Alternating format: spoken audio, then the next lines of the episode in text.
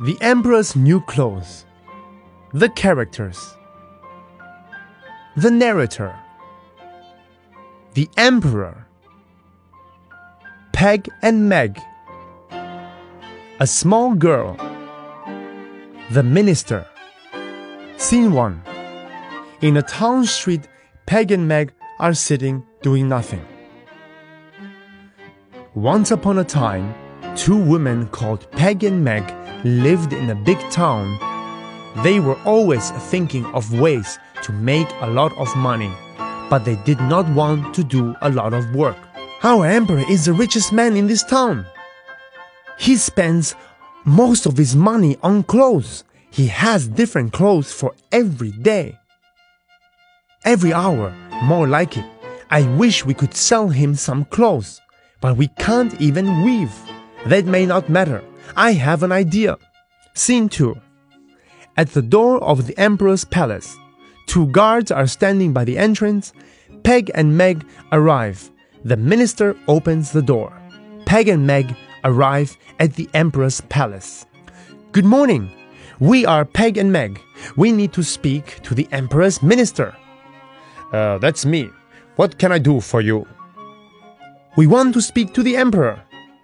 He is very busy at the moment, changing his clothes. Perhaps I can help. Come this way. Peg and Meg go through the door into a large waiting room. We need to speak to the Emperor because we are weavers. We weave the best cloth in all the world.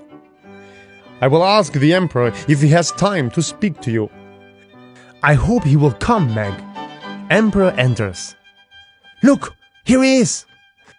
These are the two weavers, Peg and Meg, Your Majesty. I can't see any cloth. What can you show me? If you give us the money to buy gold and silk thread, we can weave special cloth for you. It will be very beautiful. But it will also tell you who is foolish and who is very clever. What cloth could do that? Our cloth can do that because it is invisible to people who are foolish. You mean they just can't see it? Yes, Your Majesty. Of course, I know that I am not foolish. In fact, I am very clever. But it might help me to know who is foolish and who is not clever. I'm sure it will be very useful, Your Majesty. So, would you like us to weave you some of our special cloth? And make you a new suit? Yes, at once. Minister, see that Peg and Meg have all they need. Scene 3 Inside Peg and Meg's workshop, they are showing the minister how they weave the invisible cloth. The two women ask for a lot of silk and gold thread, as well as money. They set up their loom and began to weave, but they were only pretending. The loom was empty, and the thread was left in its bags. Soon, the emperor sent his minister to see how they were doing. The minister did not see any cloth, but he did not want to seem foolish, so he said nothing. Scene 4 Inside the palace throne room. Peg and Meg are working hard and the cloth is beautiful.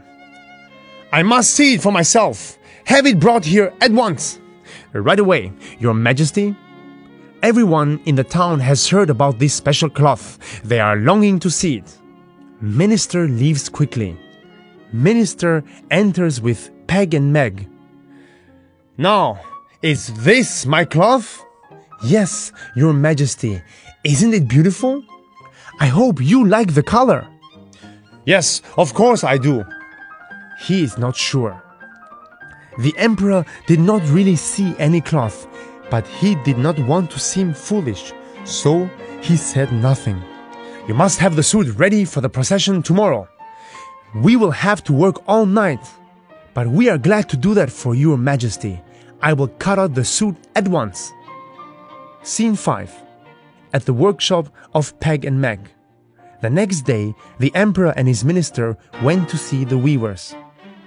This suit is so light it will seem as if you are wearing almost nothing. Would you like to try it on over by the big mirror? Then we can help you put on your new suit.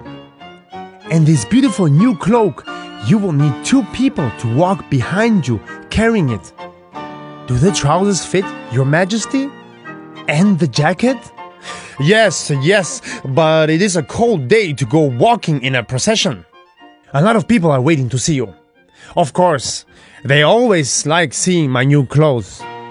Scene 6 The procession through town.